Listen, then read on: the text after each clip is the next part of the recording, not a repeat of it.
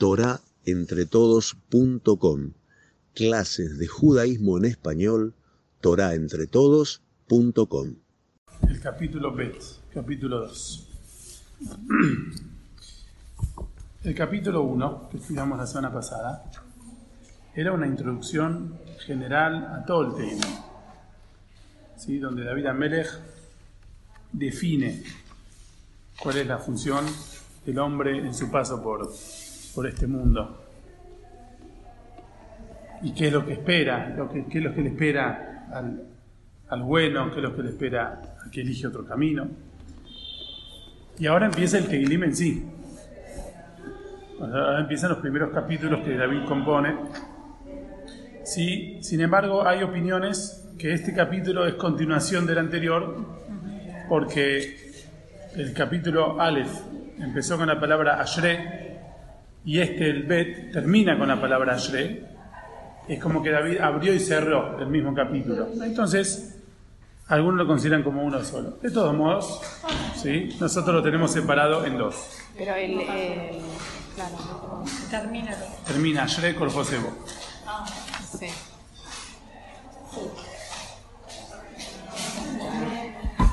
Hola. Buenas tardes.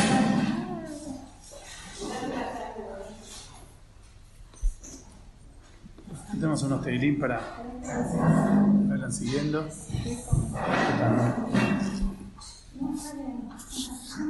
Los pesukim. Y después vamos a ir explicando cuál es el, contexto del, del de este capítulo, y a qué se refiere. ¿sí? ¿Cuál es el, el mensaje escondido que hay aquí? David Amelech, él gobernó después del fallecimiento del rey Shaul. En esa época había un enemigo, un enemigo muy difícil para Israel, que eran los Pelishtim.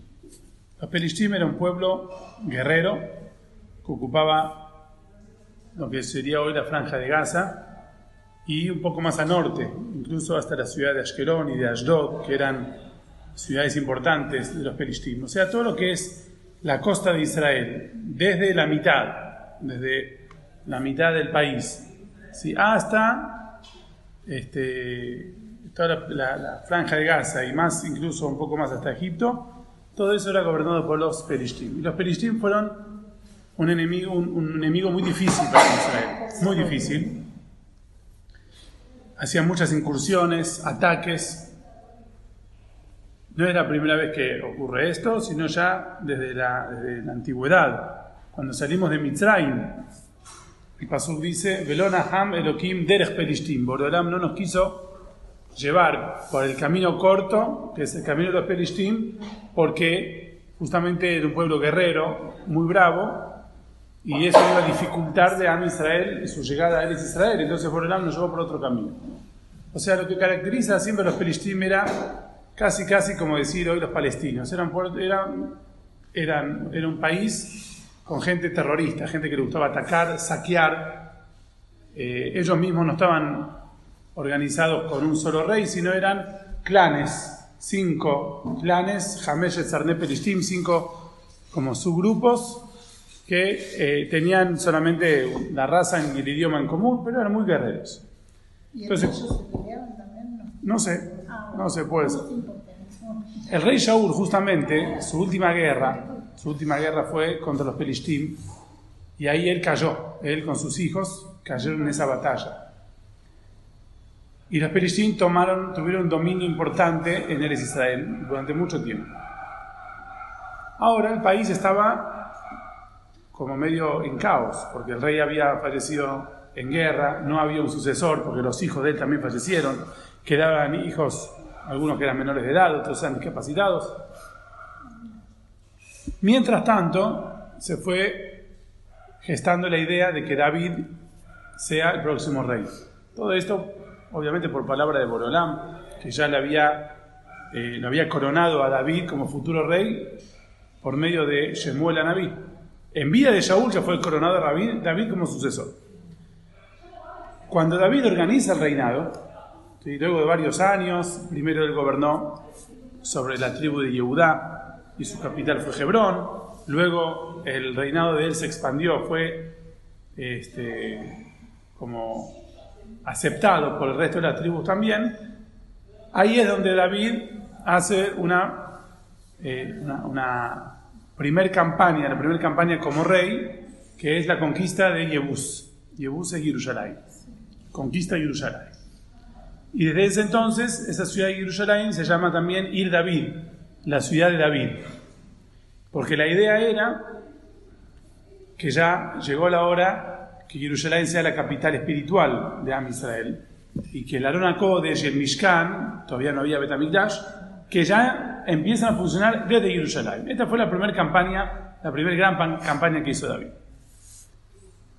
Cuando los Pelishtim ven de que viene en serio, ahora viene en serio, no solamente hay un caudillo que reemplaza al rey Shaul, sino hay un rey que está bien decidido, que tiene planes, que ya está pensando en una capital, está pensando en un futuro, establecer un estado fuerte, entonces los Pelishtim vuelven a reunirse a salir de la guerra. A hacer una guerra contra David Amelech y ahí David los puede, David los puede vencer. ¿sí? Los puede vencer los mantuvo a raya durante muchísimos años. Entonces David dice así: Lama Rakeshu Goim. ¿Por qué motivo se movilizan todos los pueblos? Se movilizaron, están haciendo movimientos militares. Ulumim y Ejegurik. Y naciones que hablan ideas vanas, hablan cosas sin sentido. Y Tiatzebu Maljeeretz. Se presentan, se, pone- se- se- se ponen firmes, se plantan reinos de diferentes tierras, Berrosnim y nobles, Nosdu Yahad, se reúnen juntos, Nosdu, a hablar en sod, a hablar en secreto, a hacer una con- conspiración, a hacer como un golpe de Estado, al Hashem al Meshijo, contra Hashem y contra su ungido. Esto se refiere que los Pelishtim, junto con otros pueblos, empiezan a decir, se viene en serio el reinado de Israel. Tenemos que empezar, tenemos que cortarlo de raíz. Tenemos que, no, vamos a aceptar de ningún modo que haya un rey judío que gobierne en nombre de Hashem, que no, como elegido de Dios. Porque o sea, ellos no quieren aceptar este orden nuevo en Eres Israel, que haya un, un- un Estado, una monarquía, no lo quieren, de ninguna manera. Muy bien. Por eso dije, vamos a ver, después vamos a ver lo profundo que hay detrás de todo esto. Nenateka et moserotemo. Que cortar y desligar estas correas. Venashlija mimeno abotemo. Y arrojemos de, sobre, nosotros estas sogas. O sea, el hecho de que los Shebatim, las tribus, se van ligando, aliando y uniendo para formar un solo bloque apoyando a David, nosotros tenemos que tratar de desbaratar esto. Que esto no se pueda lograr. Que estas sogas que, que- apoyan al reinado puedan unirse y digamos, fortalecerse a favor de David. Sigue, ahora dice David Amelech, Yosef Shamaim Ishak. El que está sentado en el cielo, Boreolam, se ríe. Adonai Iraglamo. Hashem se burla de ellos. Az Yedaber Elemo Beapó. Borolam entonces les habla a ellos con furia, Ubajaronó y Ebahalemo, y con su enojo los asustará. ¿Qué les va a decir Borolam a estos pueblos que no quieren, no aceptan, que quieren desbaratar el reinado de David? Vanina Sahti Malki. Yo mismo coroné a mi rey. Borolam dice, él no tomó, David no tomó el poder en una forma política una forma militar. Yo lo coroné, yo lo elegí. Al Zion, al Kochi. Sobre Jerusalén, el hecho que él conquistó Jerusalén fue por mí. Y para mí, el lugar santo, ¿sí? el monte santo, significa, ustedes no van a poder desbaratar el plan de Boreolam. Boreolam lo eligió como rey, yo lo puse. Entonces, por más que ustedes se junten y piensen en estrategias, cómo hacer para eh, luchar contra David, es lo que decía el Pasuk antes, Y Egurrik, todas esas ideas van a ser vanas, van a caer en vacío porque no van a poder cumplir algo contra mi voluntad, no, no, va, no va a resultar. Sigue David diciendo, Asapera el Joc. Voy a relatarles esta nueva ley. Asapera, voy a contar, como Sipur, voy a relatar el Joc, la nueva ley. Aquí hay una nueva ley que dijo Borolam, hay un nuevo orden que estableció Borolam. Hashem Amar Elai, Hashem dijo sobre mí, Veniata, vos sos como mi hijo, sos elegido mío para ser rey. Anea Yom Yelitija, hoy, a partir de hoy, es como que sos mi hijo, significa, a partir de hoy sos el rey que yo te coroné, a partir de hoy sos mi protegido, sos mi elegido, ¿sí? Y nadie va a poder eh, estar en contra de ti. Entonces, Borolam decidió que yo sea el rey, les tengo contar a todos que esto no, no, fue una, no fue una toma de poder o una conquista natural, que bueno, hoy conquista fulano un país y mañana conquista, se lo sacan, se lo, se lo, se lo arrebatan, no. Borolam decidió que hoy empieza algo nuevo, Yelitija, hoy empieza algo totalmente nuevo como una leda, como un nacimiento que es una vida nueva. Justamente a partir de ahí empezó Malhut de David, empezó el reinado de David, que eso dio lugar, da lugar a bueno, toda la dinastía de David y Melech HaMashiach, es algo que nunca se corta. Y nosotros seguimos diciendo en la tefila, Et Tzemach David. Hay un brote de David que de a poquito está germinando, la gebulá de a poquito germina. Nosotros le pedimos a Abraham que sea mejerá, que brote rápido, que no sea tan lento. Pero existe la dinastía de David. ¿Y qué le prometió a Kadosh Urujú a David? Sheal Mimeni pedime a mí, Vetenagoim Nahalateja, y voy a entregar a todas las naciones como tu herencia, como, como tu conquista. O sea, cuando vos salgas a la guerra o, o piensas que es importante conquistar o defender el país de tal enemigo, pedímelo, yo te lo voy a entregar. Bajateja Abseares. Y tus propiedades pueden, tus propiedades significa tus conquistas, podrían llegar hasta los confines de la tierra. Vos solo pedímelo.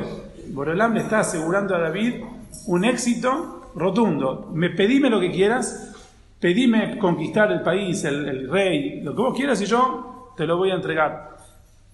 O sea que David está presentándose como alguien que es aliado, a Borolam lo tiene como aliado. Yo tengo aliado a Shem, nadie va a poder quitarme nada, nadie va a poder contra mí. Teroem Beshevet Barzel. Akadosh Urhu me prometió a mí que yo voy a poder eh, luchar contra mis enemigos, Teroem, y los voy a quebrar, Beshevet Barzel, con una vara de hierro. Kijli Yotzer Tenapetzem, como, una, un, como, como un objeto de arcilla, van a ser todo astillas. O sea, así como cuando uno rompe una porcelana, que sale todos los pedacitos, mis enemigos, tengo asegurado de Borolán que mis enemigos van a quedar reducidos a la nada. Beatá, ahora, entonces, Melahim, los reyes de Perishtim, los cinco reyes de Perishtim, Askilu, presten atención y aprendan este mensaje. Y tomen Musar, o sea, tomen enseñanza los jueces de la tierra, los líderes. ¿Qué tienen que hacer entonces? Si, esta es, si esto está así, si esto es el nuevo orden, ¿qué tienen que hacer? Ibduet Hashem Beirá. Sirvan a Hashem con temor. O sea, ustedes tienen que adherirse al gobierno de Hashem. Tienen que juntarse, aceptar que hay un David, aceptar que hay un rey y nosotros vamos a estar bajo el gobierno de este rey y atendiendo, ¿sí? cumpliendo las leyes de este rey, estamos cumpliendo las leyes de Boreolam. Entonces, Ibduet Hashem Beirá sirvan a Hashem con temor, Vegilu birada, y pónganse contentos ¿sí? con este nuevo temblor. O sea, ustedes dicen que David los hace temblar, uy, mirá, ahora hay un rey nuevo, pónganse contentos, porque esto es para bien, esto es para... Es, es algo que es bueno para todos los gobiernos, todos, los pueblos. Nashekubar, apéguense a este hombre puro. David está diciendo sobre mí que Borolam a él lo eligió. Si Borolam me eligió a mí, es porque vio que soy apto para el gobierno, apto espiritualmente, más allá de, de aptitudes mili- militares. Penny enough, porque si ustedes no se apegan conmigo, o sea, si ustedes no me siguen, Hashem se va a enojar, Betobdu derech, Perdón, esto era porque no estaban todos de acuerdo que sea David. los Perishtim y otros goyim vecinos. A Israel ya está. Ah, ya está, Sí, ya, ya Israel lo ya está. aceptaron. Sí. Penny enough, quizás Borolam se enoje con ustedes, Betobdu derech, y perderán vuestro camino. O sea, todas las otras propuestas, todos los otros caminos que ustedes proponen, se van a perder porque Borolam no lo va a apoyar. Kibar, Kimatapo, porque puede encenderse inmediatamente su enojo. Borolam se puede enojar muy rápido. Ashre kol Josebo. Y dichosos los que se acobijan bajo él. O sea, si, si no vas a estar de acuerdo, si no vamos a estar alineados con David, es muy peligroso. Borolam se puede enojar en cualquier momento y todo lo que ustedes pensaban hacer se va a desbaratar. Por otra parte, si ustedes se unen, escuchan el Musar, escuchan este mensaje y se unen eh, a, David y a Am Israel, entonces Ashre Kol Josebo tienen asegurado que Borolam hace feliz a cualquiera que confía en él y que se acobija en él. Muy bien, esta es la, la traducción del, del- del capítulo, explicando un poco también el contexto histórico. ¿sí? Vamos a profundizar ahora un poquito más. Como dijimos, este mismor lo dijo David Amelech cuando comenzó a gobernar. Siempre que hay un orden nuevo, el orden nuevo hace temblar al orden anterior, al orden existente. A la gente nos cuesta mucho cambiar, mucho cambiar. Estamos siempre nos vamos acomodando, mal o bien, pero nos vamos acomodando a un sistema, a un modo. Entonces, cuando nos proponen algún cambio, nos cuesta. Puede ser que David iba a ser la mejor propuesta y la mejor opción para esa época. Incluso hasta los Pelishtim le podía venir, quizás. Sin embargo, un rey nuevo, ¿sí? hay que acomodarse ahora a toda una situación nueva, eso a todos los moviliza. Por eso dice que todos los goyim se empiezan a movilizar, empiezan a, ver cómo masticar esta nueva situa- situación. Y como decíamos, los goyim, ¿qué, pensaban entonces? ¿Cómo podemos atacar a David? Ellos no dicen en ningún momento, vamos a ir a la guerra. Ellos dicen, vamos a cortar sogas. ¿Qué significa cortar sogas? Explicamos que como todos los judíos se fueron juntando y estuvieron de acuerdo en apoyar a David, vamos a meter púa entre los mismos judíos, a provocar peleas entre los Shebatim que no estén todos de acuerdo.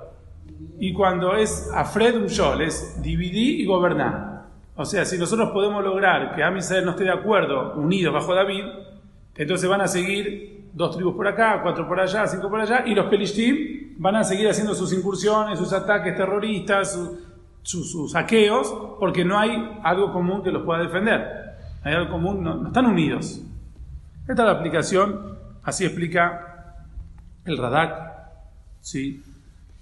Otra explicación es que ellos dicen, declaramos que no vamos a estar de acuerdo con todo lo que diga David Amelech, no vamos a aceptar sus leyes, no vamos a aceptar su forma de gobierno. Directamente anunciamos una rebelión. O sea, no es que, según la primera explicación, ellos no dijeron, no manifestaron una contra, pero pensaban hacer un sabotaje por atrás, un sabotaje político por atrás. La segunda explicación no, ellos venían y decían, por más que David nos conquiste, pero nosotros vamos a seguir siendo rebeldes contra él. Vamos a rebelar y a rebelar y vamos a hacer la vida y el gobierno imposible. ¿Sí? Esto es la otra explicación. Una tercera explicación que dice el Mam es algo muy interesante. Pero bueno, esto la verdad que eh, lo van a sacar un poquito para más adelante. Muy interesante la otra explicación. Seguimos, seguimos el paso. Dice David, Yosheba Shamayim Ishak, Hashem que está en el cielo, que está sentado en el cielo, se ríe de ellos. Hashem se burla. Pregunta el Radak, ¿por qué dijo la palabra Yoshev, Hashem que está sentado? ¿Sí? Cuando hay una personificación de Boreolam, cuando se dice la mano de Dios, o que Dios está sentado o parado, o se habla de un tiempo, es para que nosotros comprendamos mejor, no porque realmente cuando se para o se sienta o se acuesta o se duerme, ¿sí? Entonces, ¿qué nos quiere decir que Hashem está sentado? Lo que quiere decir es así. Cuando una persona está de pie, de pie es un estado entre caminar y estar fijo en un lugar. O sea, cuando una persona camina no es estable, está de un lugar a otro, camina, va de un lugar a otro, no tiene un lugar fijo. Ahora está acá, mañana está acá. Cuando una persona está de pie es un estado interino. Cuando una persona está sentado, ¿sí? se llama que está fijo en un lugar. Por eso, en hebreo, asentamiento, se dice Yishub. Yishub, un Yishub, un Moshab, un lugar fijo. De acá estamos y de acá no nos movemos. El Pirkei dice Marbe Yeshiva, Marbe Jochma. Marbe Yeshiva, Marbe Jochma. Cuanto más la persona está en Yeshiva, más sabiduría tiene. Significa, cuando una persona se dedica a su estudio en forma continua y estable, adquiere sabiduría. En cambio, el que estudia un poquito hoy, un poquito mañana, en forma discontinua, no puede adquirir sabiduría. O sea, Yeshiva significa estabilidad. Así como cuando uno se sienta, está fijo y estable en un lugar. Esto es Yeshiva. Entonces, Yosheba Shamay Mishak. Borolam está sentado en el cielo. Significa, los planes de Borolam son fijos y estables. Ustedes no van a poder cambiar lo que, lo que ya Hashem decidió. Jamás. Por eso lo figura a Borolam como Yosheba. Esto, esto ya es así. No va a cambiar, no se va, no se va a alterar. No propongan nada. Esto ya, ya queda fijo. ¿sí? Esto por eso dice Yosheb. Y es importante, especialmente en el Tigilim, que las palabras que elige David son de, de, de, un contenido metafórico muy grande. O sea, nosotros quizás no detemos en cada palabra y palabra, pero muchas de las palabras nos, nos, da un mensaje de, como si fuera un mashal a un estado o a una situación. Muy bien.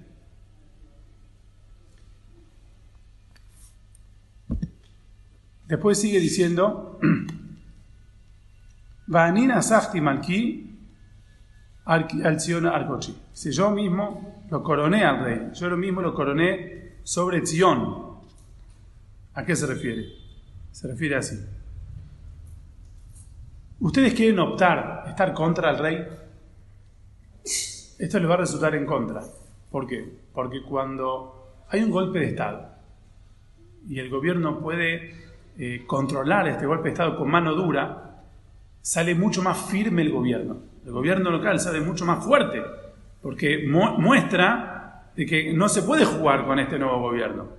Entonces le dice David que Hashem dice, si ustedes se van a rebelar contra mi elegido, va a ser más rey que antes. No es que ustedes van a poder debilitarlo, al revés. Lo que van a lograr es que sea todavía más fuerte, más rey y donde van a ratificar el gobierno de David.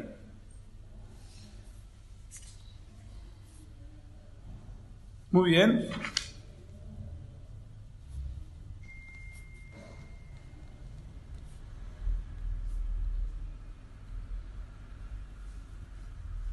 A ver si hay algo más para entender mejor el chat.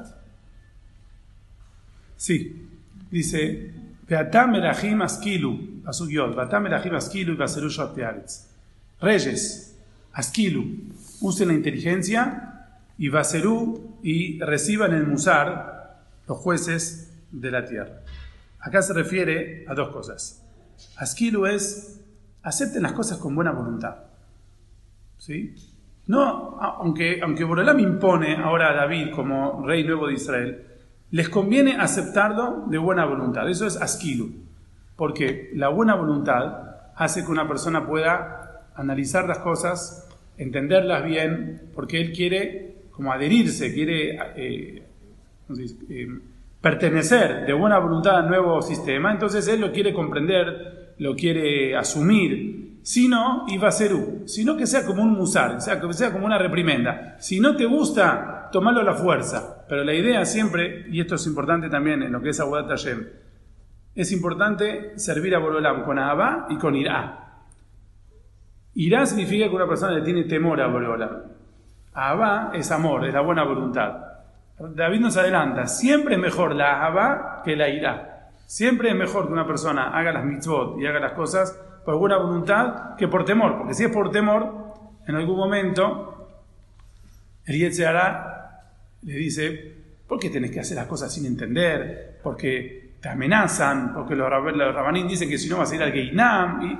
En cambio, cuando uno lo hace por amor, o sea, por convicción, por buena voluntad, ya no es si voy a ir al Ganed o al Geinam. No, lo hago porque estoy seguro que esto es la verdad, que esto me conviene, que esto es bueno para mí. Entonces, esto es lo que anticipa David. Melahim Askiru, primero que todo, no vengan a luchar contra mí porque sí. Ahora entiendan por qué esto es bueno. ¿Por qué es importante que haya un gobierno de Borolam? ¿Por qué es importante que haya un Mishkan, un Betamigdash? ¿Qué, ¿Qué beneficio le va a traer a todos? Muy bien.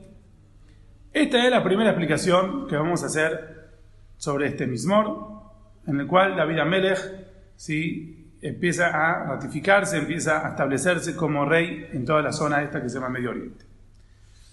La segunda explicación trae la Gemara, que este Mismor, David utilizó su situación personal también para hablar sobre el futuro Mashiach. Hashem al Meshiach. No solamente habla de David, habla también del futuro Mashiach.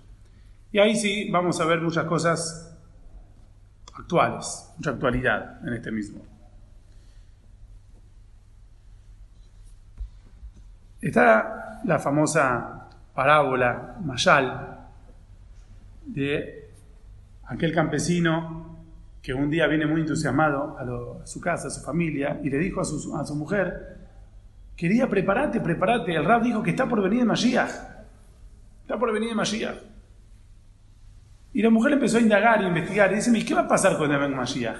Iba a pasar esto, iba a pasar esto, iba a pasar esto. Vamos a dejar esta, esta granja que nosotros tenemos, donde están la- las puertas rotas y filtra por todos lados, y las gallinas se meten por todos lados, y la vaca que cada dos por tres se enferma. Y no, vamos a ir a Israel y vamos a estar bien y todo, qué sé yo. Entonces la esposa empezó a preguntar, ¿y dónde vamos a estar? ¿Y qué ropa me tengo que llevar? ¿Y qué vamos a comer? ¿Y qué- dónde vamos a dejar la vaca? ¿Y quién vamos a dejar las gallinas? Y todo. Bah, la verdad, decirle a Rab que el Mashiach venga un poco más tarde. Ahora no, que venga más, dentro de 50 años. ¿Para qué ahora? Es verdad. Cuando venga Mashiach, nadie va a estar cómodo. No vamos a estar cómodos. ¿Qué significa cómodo? Cómodos es que una persona está en una situación y está ya adaptado a esa situación y toda su vida la maneja dadas las situaciones, dada la, la planificación que uno tiene. Cuando hay que cambiar todo, si yo les digo, por ejemplo, es un ejemplo, ¿sí? que en el ser de Pesaj, cada familia que tenga una casa en Jerusalén va a tener que hospedar más o menos a unas 120 personas más, tirando colchones por todos lados, hasta en las escaleras y los pasillos. No, no, no, no, déjame en casa con dos días de ceder, dos días con todo. Pero va a ser así, porque todos los judíos van a tener que ir a Jerusalén a hacer Corán Pesaj, y hay que pasar la primera noche en Jerusalén, sí o sí hay que dormir en Jerusalén. Entonces, nuestros millones de hermanos se van a tener que venir a repartir en nuestras casas si tenemos el de tener una casa en Jerusalén. Y uno dice, ¿y me conviene o no me conviene? ¿Qué hago? Depende, muy bien. Entonces, ¿qué significa? Y ya no a nivel personal, a nivel mundial, el Mashiach va a ser una revolución. ¿Por qué va a ser una revolución?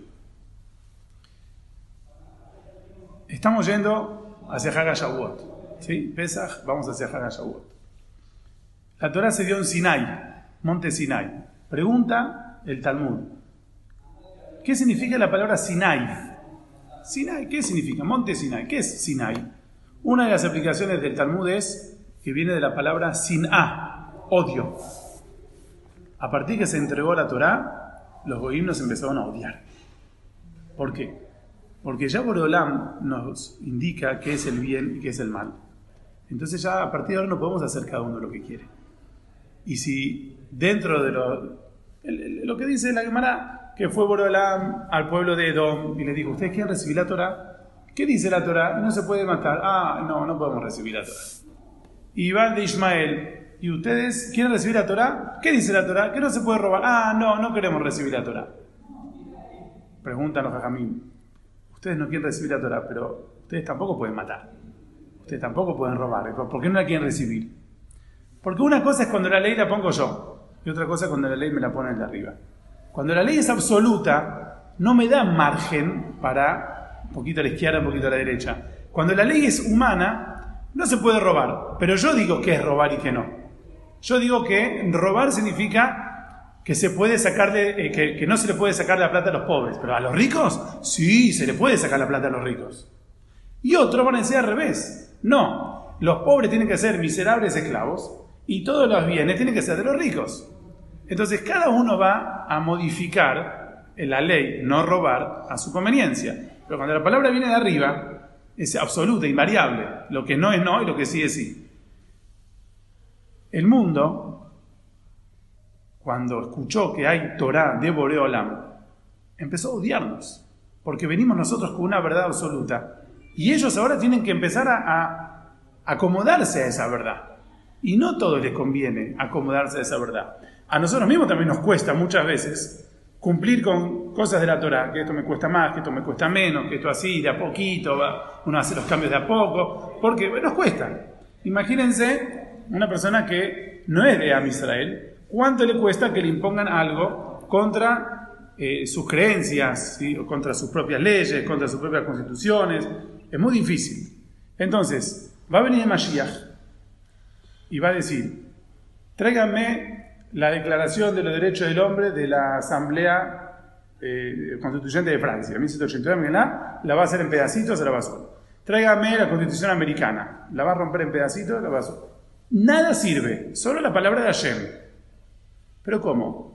Nosotros hablamos de derechos humanos, hablamos de libertad, hablamos de, un montón de cosas, hablamos de capitalismo, o de comunismo, o de socialismo. Nosotros trajimos al mundo, van a decir los Goim, sus pensadores, sus filósofos, sus eh, legisladores, sus políticos, trajimos al mundo un montón de ideas para mejorar el Olam. Y viene Borolam y nos tira todo al tacho y dice, no, ahora va a tener que escuchar la palabra de Hashem. Entonces no es fácil eso. No le va a ser fácil los. Entonces em, empieza el pasuk diciendo, Lama Todos los Goim se empiezan a movilizar porque saben que está por venir el Mashiach. ¿Y qué va a pasar? ¿Qué va a pasar con estas constituciones? ¿Qué va a pasar con la Declaración de los Derechos del Hombre? La Declaración de los Derechos del Niño. ¿Qué va a pasar con todo eso? Hay que ahora resetear y volver a cero. Nadie va a querer. Entonces lo primero que van a tratar de hacer es romper todas esas cadenas, romper todas esas leyes, mostrar que en realidad estas ideas seculares que cada nación y cada pueblo podría ofrecer, ¿sí? los, pensadores, los sociólogos, los, filósofos, todos los que durante siglos hablaban para el bien de cada una de las sociedades, ¿sí? desde Grecia, Roma, eh, hasta los mismos alemanes tenían su filosofía muy bien, muy bien eh, basada, ¿sí? muy buena sentada. Ellos también tenían. Entonces hay que empezar, ellos van a empezar a demostrar que todo lo que hicieron hasta ahora fue por el bien de la humanidad. ¿Y cómo viene Borolam a decirnos que estuvimos equivocados durante toda la vida? que estuvimos equivocados, de que esto no es la, verdad, esto es, una falsa, es, algo falso, no es, correcto. Entonces van a querer destruir todas las leyes de la Torah, nos van a empezar a odiar. Dice Mablo es algo que eh, estremece porque yo lo vi en un documental.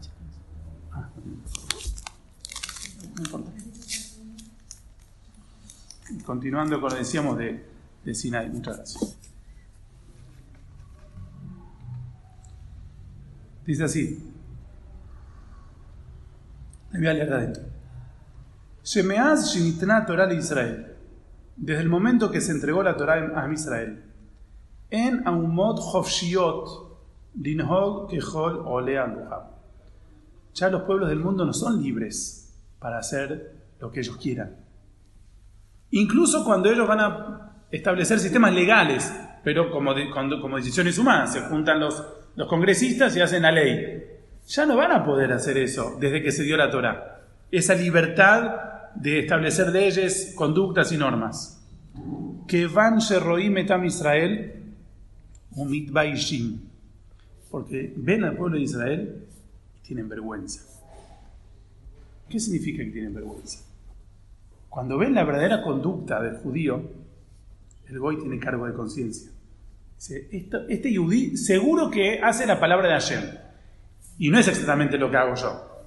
Entonces, ¿quién está mal? ¿Él que tiene la palabra de Dios? ¿O yo que inventé las leyes, yo inventé, yo que, o, o- o los romanos o los griegos, que ellos inventaron las leyes o, o las bases de la democracia. Cuando yo veo que la pura verdad la tiene el Yehudi y yo no estoy alineado con él, entonces tengo un cargo de conciencia. En un documental de los actos masivos que hacía Hitler, el Marchemont, entonces se ve que él bien dice, dice, yo vengo a, a- liberar al mundo de dos cosas. Vengo a liberar al mundo del Brit Milá y del cargo de conciencia. Así, bien claro, lo pueden buscar. si. Brit Milá significa pueblo elegido. No hay pueblo elegido. Los elegidos son los arios. No, no hay más. El Yehudí que tiene una marca de pueblo elegido. No. Pero los vengo a liberar también del cargo de conciencia, de la libertad de conciencia. Que cada uno pueda matar al que quiere, decidir lo que quiere, hacer lo que él quiere y sin estar con ese cargo de conciencia que Dios no está de acuerdo conmigo. ¿Y cómo yo sé que Dios no está de acuerdo conmigo? Porque los Yehudim no practican lo que practico yo, ellos practican otra ley, que es divina. Es una ley que de hace miles de años no varía, no cambia. Entonces, esto es lo que está diciendo el es. Los Goim, ¿por qué no quieren al Mashiach de Hashem? Porque le va a generar un remordimiento y cargo de conciencia que siempre estuvimos equivocados. Entonces, dice el Pasuk, eh, Mamlo es, por eso quieren desligarse de las cuerdas, de las sogas de Am Israel que recibieron Torah en Sinai, ¿sí? Y por ese motivo nos empezaron a odiar desde Al Sinai, porque saben que nuestra presencia y nuestra conducta les exige a ellos algo, ¿sí? Como que les refrega en la cara algo, que eso no está bien. Y ahora otra cosa impresionante que dice acá el es también, trae nombre del un libro que se llama Goteres Israel. Así como los Goim intentaron mucho hacernos sufrir a lo largo de la historia, Perse- persecuciones, nos encerraron, nos privaron de derechos, nos despojaron de lo que teníamos, pero de la misma manera, así como hubo un Esab Rayá, que era enemigo de Jacob, también hubo un Esab que era hermano de Jacob. Muchas veces los Goim, al revés, trataban de hacernos la fácil. Intégresen con nosotros, sean ciudadanos nuestros, tienen todo el derecho de vivir donde ustedes quieran, de estudiar la profesión que ustedes quieran. Sean uno más del país, sean un ciudadano más. ¿Por- ¿Para qué? ¿Para qué? El galut, el galut, es una capará. La diáspora, el exilio, es una capará que estamos haciendo para limpiar de la saborota a Israel y llegar al Mashiach. Cuanto más fácil, más cómodo, más lindo y más placentero sea el galut, más lejos va a estar el Mashiach. Es así. Nosotros en la Gada de Pesach decimos, Baruja Makom Baruchu, Boreolam, qué grande que sos. Porque de 400 años que iba a durar la esclavitud en Egipto, duró solamente 210. Y Boreolam, Hishabe Takez, vos restaste 190. Entonces a los 400 le sacaste 190, quedaron 210. Muchas gracias, Boreolam. Pero, pregunta Jajamín, pero si Boreolam en la Torah escribió 400, entonces, ¿qué? ¿hay que borrar esa frase de la Torah que le dijo a Abraham, vino 400? Porque al final fueron 210. Entonces, ¿qué explican los Jajamín? Que Boreolam cambió cantidad por calidad. O sea, fueron, 100, fueron 210 años más duros de lo que se pensaba, ¿sí? que compensaban los 400 años de un sometimiento menos duro. O sea, que el sufrimiento de los judíos agilizó la Geulá. En vez de que sea una Geulá de 400 años, va a ser una Geulá de acá 210. ¿Por qué? Porque fue muy intenso el trabajo. O sea que cuando Am Israel sufre en el Galut, adelanta la Geulá. Vienen los Goim y dicen, Nenateka et moserotemo, menashlija bimenu abotemo. Si Boreolam quiere traer Mashiach, entonces dejemos de molestar a los Yehudí. Dejemos de presionarlos, dejemos de hostigarlos. Porque cuanto más cómodos y felices y contentos e integrados estén los Yehudim, menos va a venir Mashiach. Menos va a venir Mashiach. Entonces dice así el Mamloes. Veo, Shagoim mitiatzim leasir mi Israel taisurim. Los Goim piensan, y no quiere decir que se reúnen en las Naciones Unidas pensando en esto. Todos los Goim todos los pueblos y todos los países del mundo tienen representantes arriba, que el verdadero manejo se hace de los malajín de arriba y acá somos un reflejo de lo que pasa. Pero toda esa decisión, así dice el profeta Daniel, que en sus visiones él veía al ángel de los persas, al ángel de los romanos, al ángel de los babilonios, lo- eran los ángeles los que manejaban las cosas y se manifiestan acá de un modo, de otro modo, de una guerra, de una ley, pero en realidad todo se decide arriba. Entonces dice, nuestros enemigos, ¿qué piensan? ¿Qué dicen? Al revés, vamos a liberar, a facilitarle a los Yehudim sus, su galut, que no sea tan duro. De esa manera van a asimilarse demasiado en el galut y no van a salir más. Como también la famosa frase, era más fácil sacar a los Yehudim de Mitzrayim que sacar Mitzrayim de los Yehudim. Porque los Yehudim se fueron de Mitzrayim, pero se fueron con Mitzrayim. Se llevaron a, las costumbres, a la cultura y a la comodidad que tenían, comodidad significa al- forma- la, forma de vida de Mitzrayim, se la quisieron llevar también a Israel. No, no, ya está, saliste, despojátelo, no. Es como que el argentino que hace Aliyah a Israel tiene todavía muchos hábitos de argentino, porque es natural eso. De Akadosh. Y Borolam se ríe de estos goim que quieren favorecernos, nos quieren favorecer, y dice: No, señores. El menor, la menor incomodidad que tienen los Yudim en la diáspora vale mucho, porque una pequeña incomodidad quizás vale años de Galut. Betama y Surim Sheloit Meuba. Borolam dice, y gracias a que los judíos son perseguidos, se salvan de ser asimilados. Porque cuando los judíos atacan, nos juntamos entre nosotros y ellos mismos no permiten que nos casemos con ellos, que nos juntemos con ellos. Entonces, cuando venga Mashiach, o cuando empiecen los albores del Mashiach, entonces los goyim, al revés, van a decir, no, no, ¿para qué Mashiach? Si ustedes están muy bien con nosotros acá. ¿Para qué quieren Mashiach? Si acá tienen los países occidentales, le- les, da todo el confort, toda la libertad, todos los derechos, ¿para qué quieren Mashiach? ¿Para qué quieren Israel? ¿Para qué quieren? ¿Para qué? Quédense con nosotros. Entonces esto está es una manera de retardar el, eh, la salvación, la Geula. Y esto es lo que dice, Borelam desde arriba se ríe. ¿Por qué se ríe? Dice, Akadosh Urujú le dio, acá, le dio al Goim la vejira, la libertad de elección, ¿sí? Y ustedes buscaron cómo hacer feliz al hombre y Borlán se burla, porque yo veo que el hombre es cada vez más infeliz. O sea, ustedes le proponen a mis hijos, a los Yudim, confort, felicidad, eh, ¿cómo se dice? Todo tipo de facilidades, todo tipo de, de una vida linda y buena, pero yo de arriba veo que el hombre es cada vez más desdichado, el individuo, el ser humano, cada vez corre más, cada vez tiene más estrés, cada vez tiene más problemas. Entonces, todo lo que ustedes pensaban para favorecerse a ustedes y a mis hijos, en realidad no les va a resultar, porque yo desde arriba veo el futuro, veo que la humanidad está en decadencia, no está en mejoría. Muy bien, dice el Meam Loez, eh, perdón, dice Cal Malvin, que el Mashiach va a tener dos rivales muy fuertes. Un grupo de rivales que van a ser los rivales políticos y otros que van a ser los rivales ideológicos. O sea, están los que van a estar en contra del, del Mashiach porque no van a querer aceptar que los judíos tengan su país, su gobierno, su estado, etc. Y están los que van a estar en contra del judaísmo. O sea, de- del- no de, un- de una parte política, sino de una parte eh, ide- ideológica. ¿sí? No, queremos no queremos que se imponga el judaísmo, no queremos que se imponga el yadut como algo imperante en la sociedad occidental o en la sociedad de- del mundo. No queremos esas ideas. Por eso dice el Pasuk dos palabras. Dice Goim y Leumim. Goim son pueblos. Pueblos, incluso hasta una tribu puede ser un pueblo. Leumim son naciones. Naciones ya tienen una constitución, ya tienen una cultura, ya tienen leyes. Entonces dice, nadie lo va a querer Mashiach. Ni como, ni, como algo, ni como una solución política, ni como una solución ideológica. Por eso también se habla, los jamín dicen que va a haber dos Mashiach. Mashiach ben Yosef y Mashiach ben David.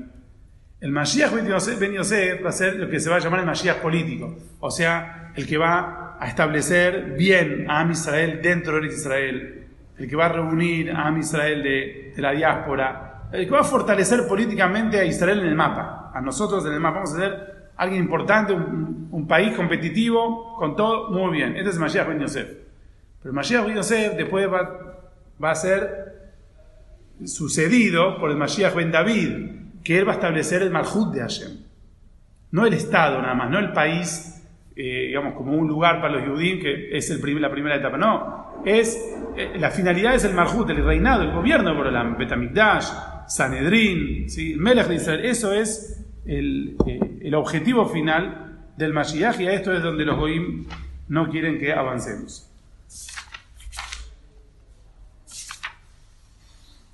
Dice David, dice David, a el Joc, les tengo, que, les tengo que hablar a todos de la ley. A el Joc, yo les voy a hablar de la ley que Hashem dijo que yo sea rey.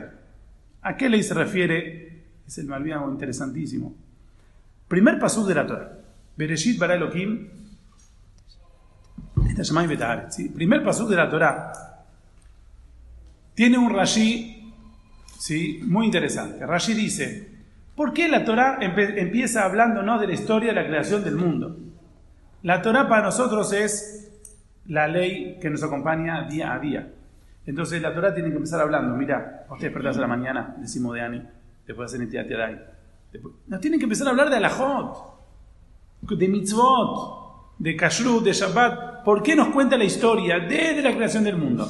Pasando por Adam Arishon, pasando por Noah, pasando por Abraham Avinu, por Mabul, Sedom, Amorá, Yosef.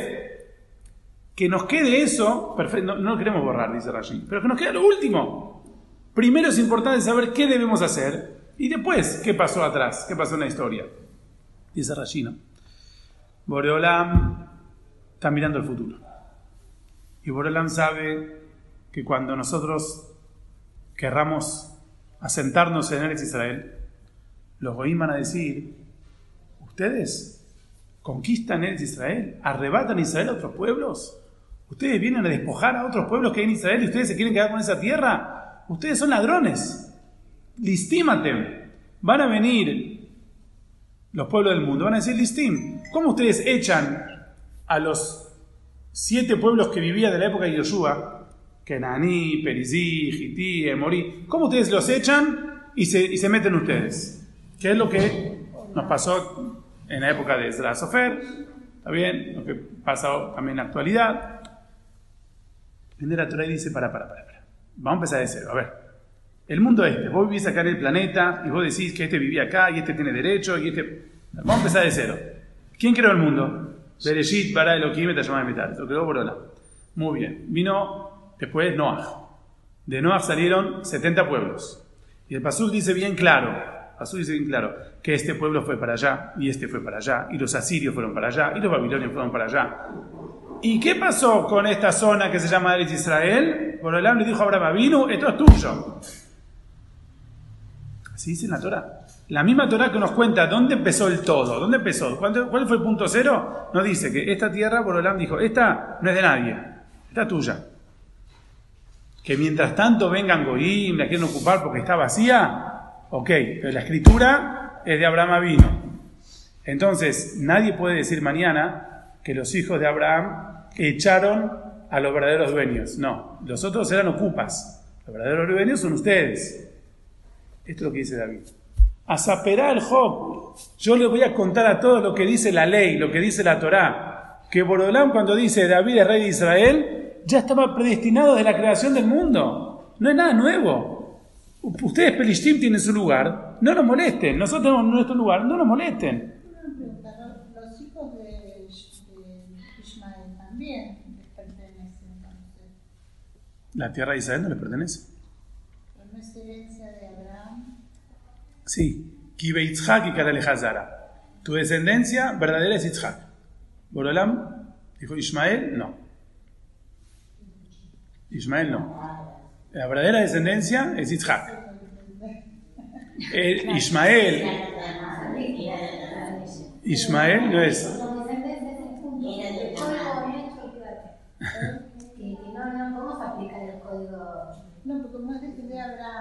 Sí. Es hijo de Abraham, pero no heredero de Abraham. Lo mismo que Esau. Esau es hijo de Isaac y de Rebeca, es decir, mellizo de Jacob, pero no es heredero. Heredero es Abraham Isaac, Jacob, así como marca la Torah. Entonces esto es lo que dice David.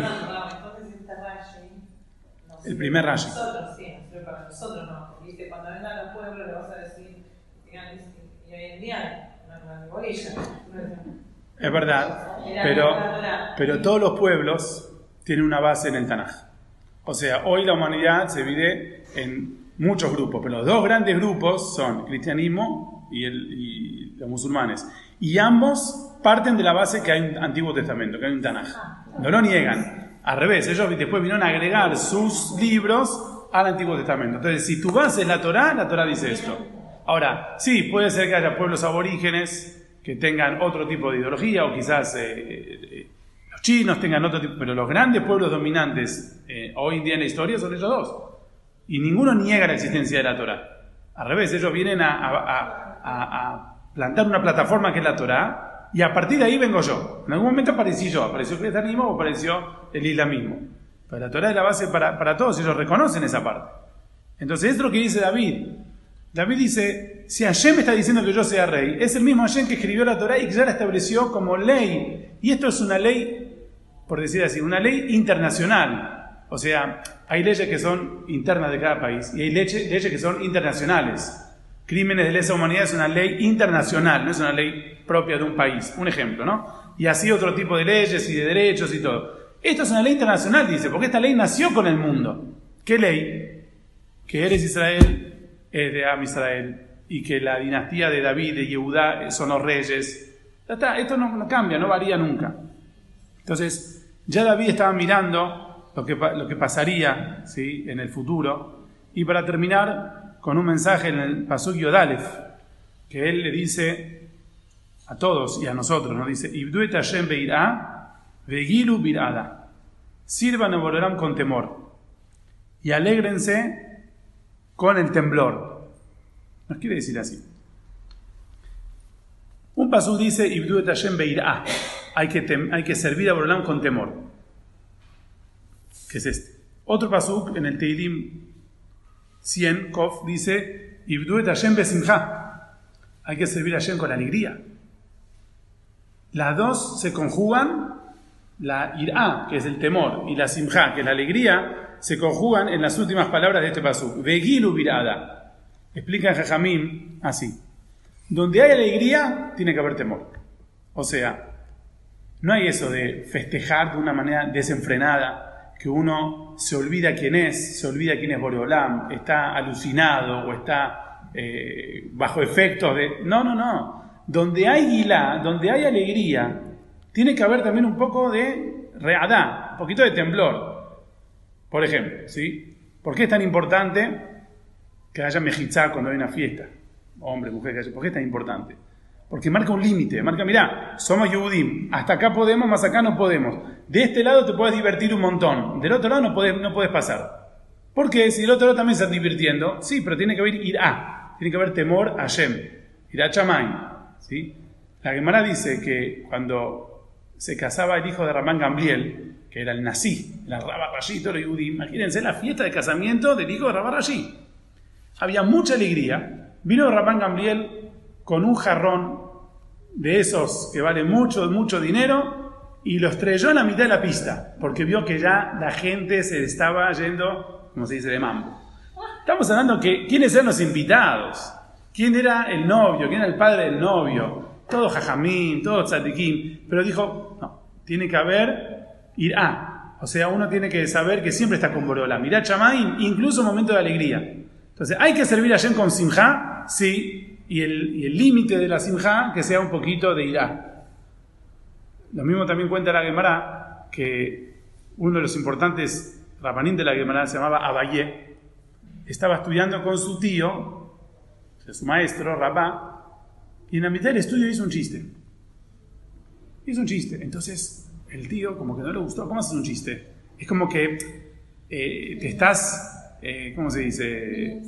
No, eh, burla, a ver, que te estás yendo más allá de los límites, ¿sí? Frivolizando.